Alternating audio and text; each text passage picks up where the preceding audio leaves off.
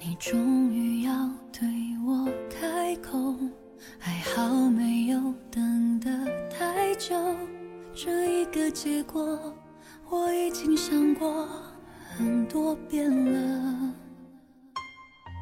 认识你还没有多久，可一切那么熟悉呢。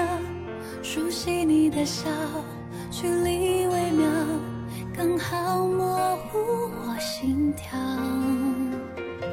路边的餐厅，你是在哪一个瞬间发现你自己长大的？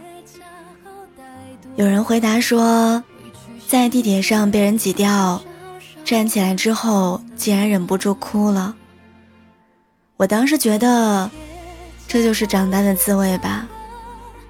或许不是每一个人都有相同的经历，但长大的那一刻，每一个成年的心境都很相似。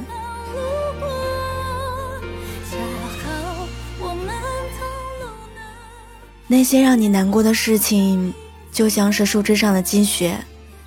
明明只是轻轻的落下来，却慢慢压弯了树枝。所谓长大的印记，不过是我们渐渐理解，什么叫做大事上沉默，小事上崩溃。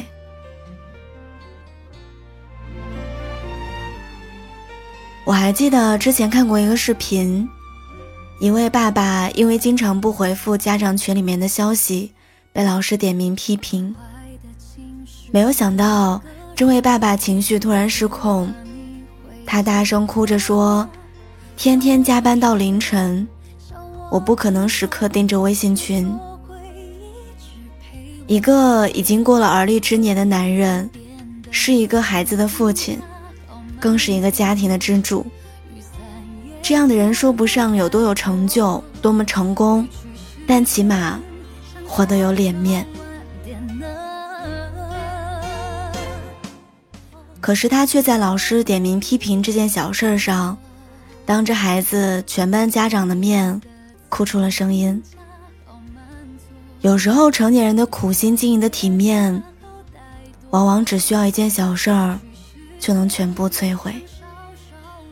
有句话说得好，长大以后你才明白，突如其来的眼泪。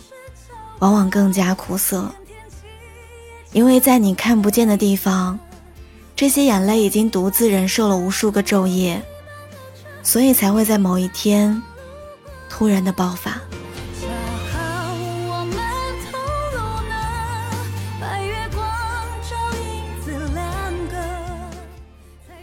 今天早上的时候，萌姐发朋友圈说，上周忘了交周报。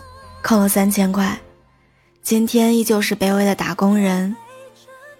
我问他为什么扣了这么多，他才说起自己想离职的事情被领导知道了，对方故意给他使绊子。但为了能把这个月社保交上，就算他有一万个委屈，也只能咬牙坚持，等到十五号再离职。让成年人崩溃的事情，只能称之为烦恼。未免太过表面，因为每一件事情都是实实在在的，它具体到你这个月的房租、你的房贷车贷、你和家人的身体健康。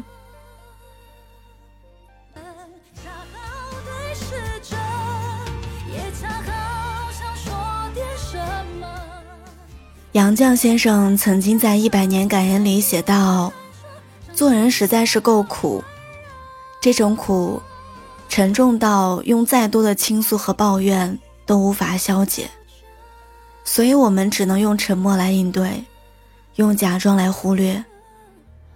那些突然崩溃的成年人，不是因为脆弱，而是因为走了太远，撑了太久太久。所以他们学着把要坚强当成人生的信条，把习惯了。当成无奈的自嘲。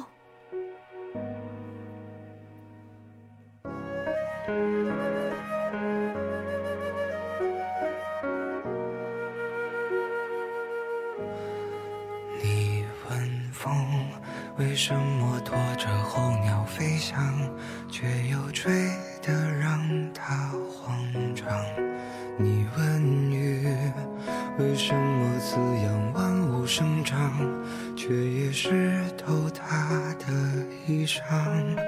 你问他，为什么亲吻他的伤疤，却又不能带他回为什么还是不敢放下，明知听不到回答？如果光已忘了要将前方照亮，你会握着我的手吗？如果路会通往小的时候，我们总以为大人无所不能，长大以后才知道。大人并不是百毒不侵。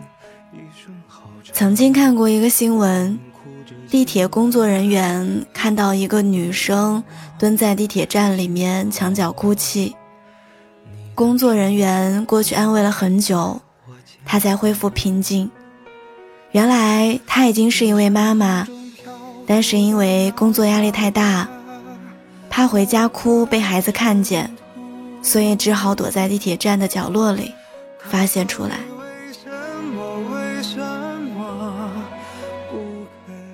人一旦给自己贴上了成年人的标签之后，就觉得自己必须闷不吭声，扛下所有。就像之前有一个朋友问我，压力大的时候怎么发泄，我说，这不是很简单吗？你可以大哭一场啊。我始终相信一句话。哭是一个人很好的情绪，哭泣代表我们能够正面伤痛，也允许并接纳自己因为伤痛而伤痛的心情。所以，今天我不想劝你坚强，我想让你直面你的那些难过。毕竟，相比于隐忍悲伤，直面脆弱是一种更大。更珍贵的勇气。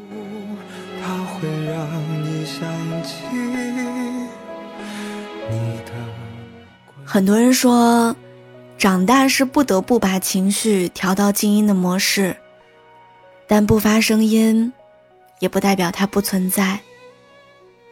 有的时候，你也不用忍了，可以好好的宣泄一下。宣泄完之后。再继续出发。